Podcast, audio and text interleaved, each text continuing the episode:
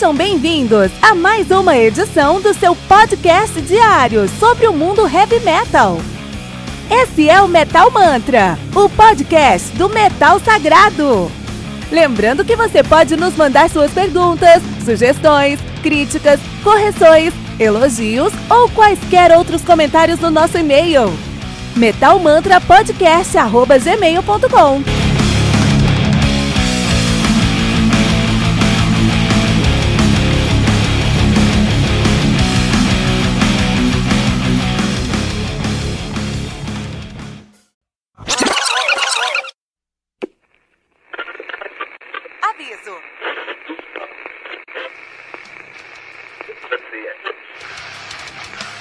Antes de começar, avisamos que todo o conteúdo do Metal Mantra é Creative Commons. Por isso, músicas, links e podcasts citados nesse programa estão na descrição desse episódio. E caso você ouça algum barulho estranho durante esse episódio, não se assuste. Isso acontece porque eu estou gravando esse programa na rua. Só mais uma mágica que o Encore FM fez acontecer.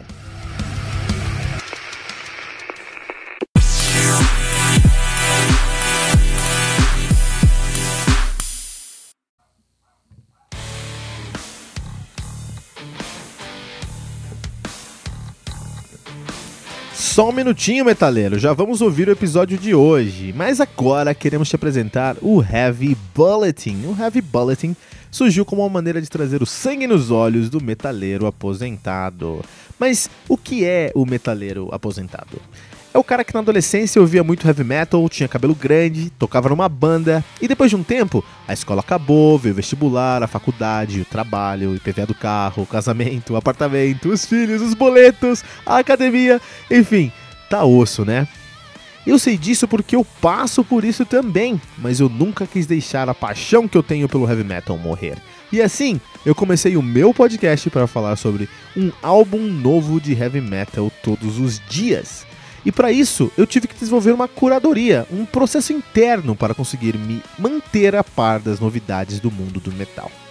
E com esse processo eu lancei 300 episódios entre janeiro e abril de 2019. Vou repetir isso, tá?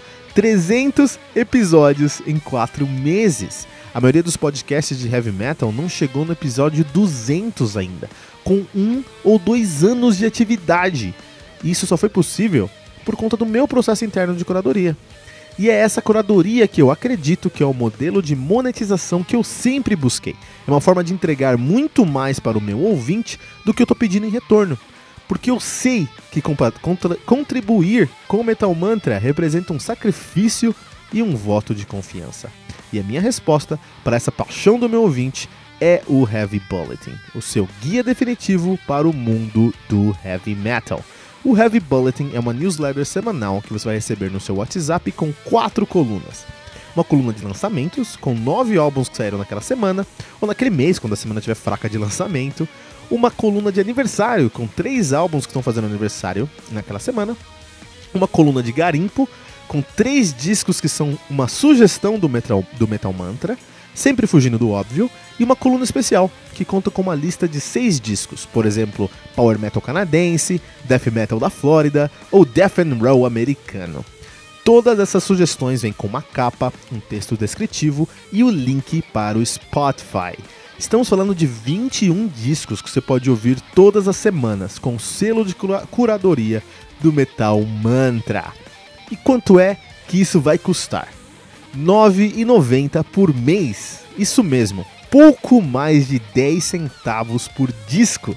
Esse é o modelo de se entregar muito mais do que estamos pedindo em retorno. 84 discos por mês por uma assinatura de R$ 9,90.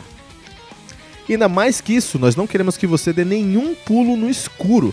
Se você acessar agora o nosso projeto de financiamento coletivo no colabora.ai, você já pode conferir a nossa primeira edição aberta para todos. Essa edição tem todas as colunas e o cuidado que você vai encontrar em todas as próximas edições. Por isso, acesse agora mesmo o colabora.ai barra e conheça o Heavy Bulletin, o seu guia definitivo para o mundo do heavy metal.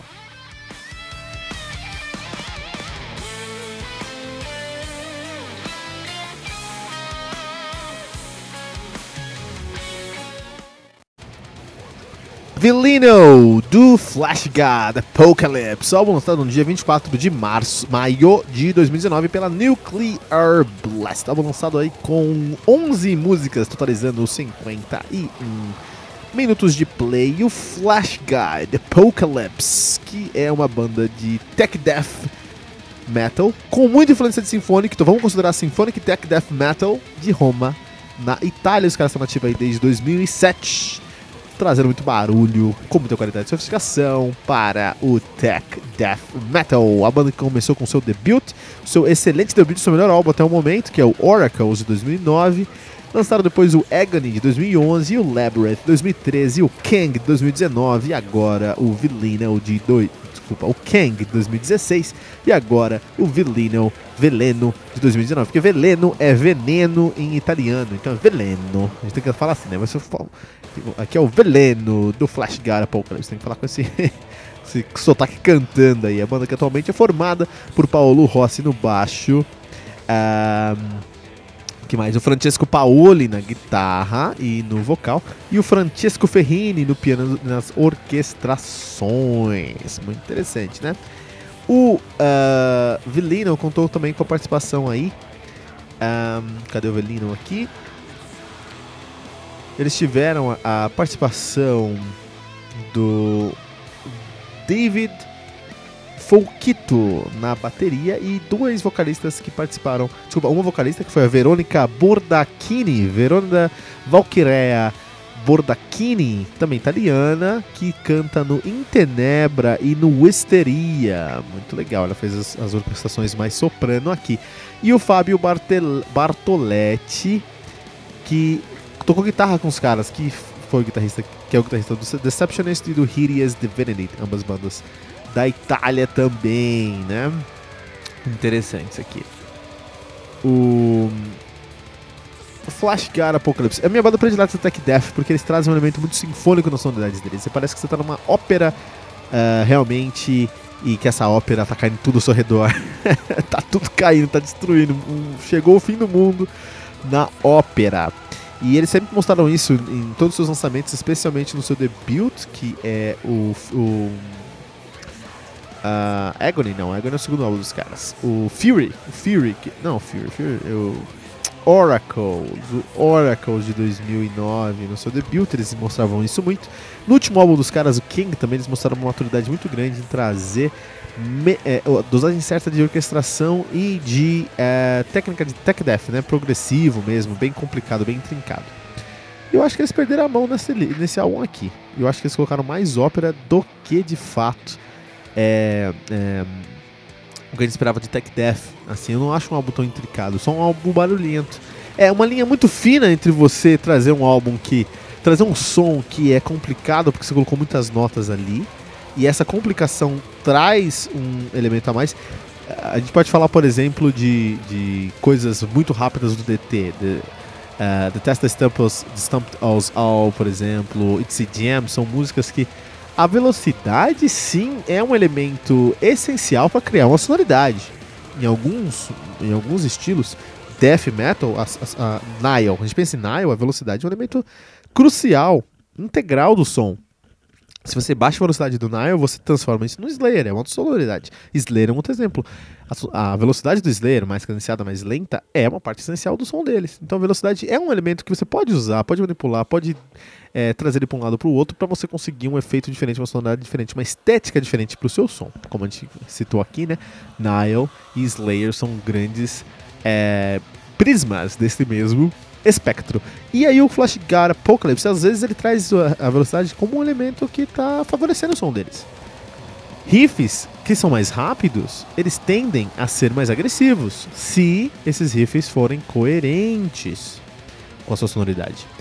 O problema é que no, nesse álbum, no Veleno, eu acho que eles perderam a mão porque tem um riff matador incrível, destruindo tudo que você fala, puta, esse riff aí, apagar, acabar com o mundo.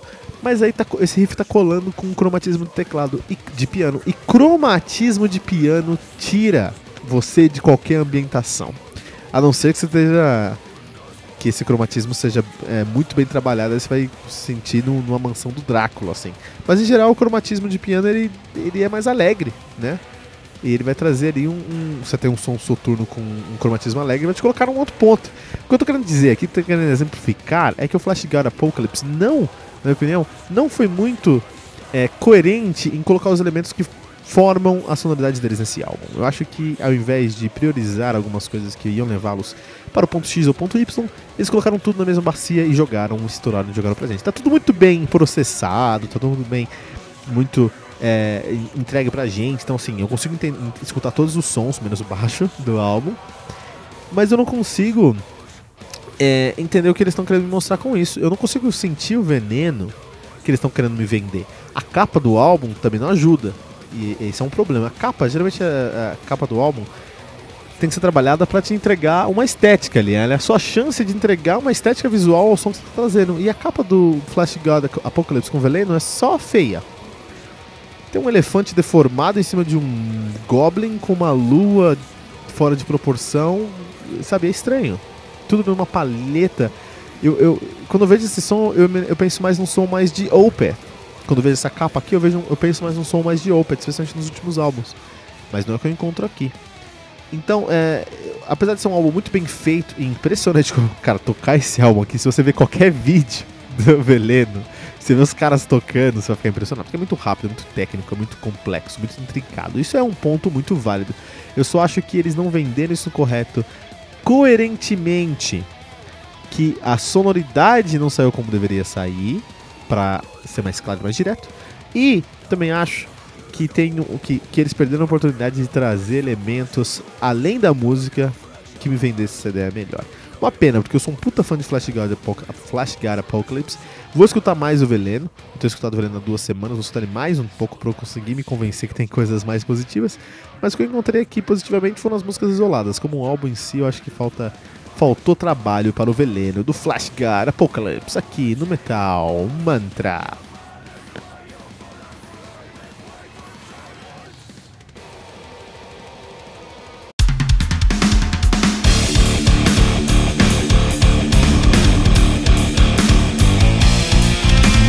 Você ouviu mais uma edição Metal Mantra, o podcast do Metal Sagrado. Apresentação: Kilton Fernandes. Não deixe de compartilhar a palavra do metal compartilhando esse episódio, usando a hashtag Metal Mantra.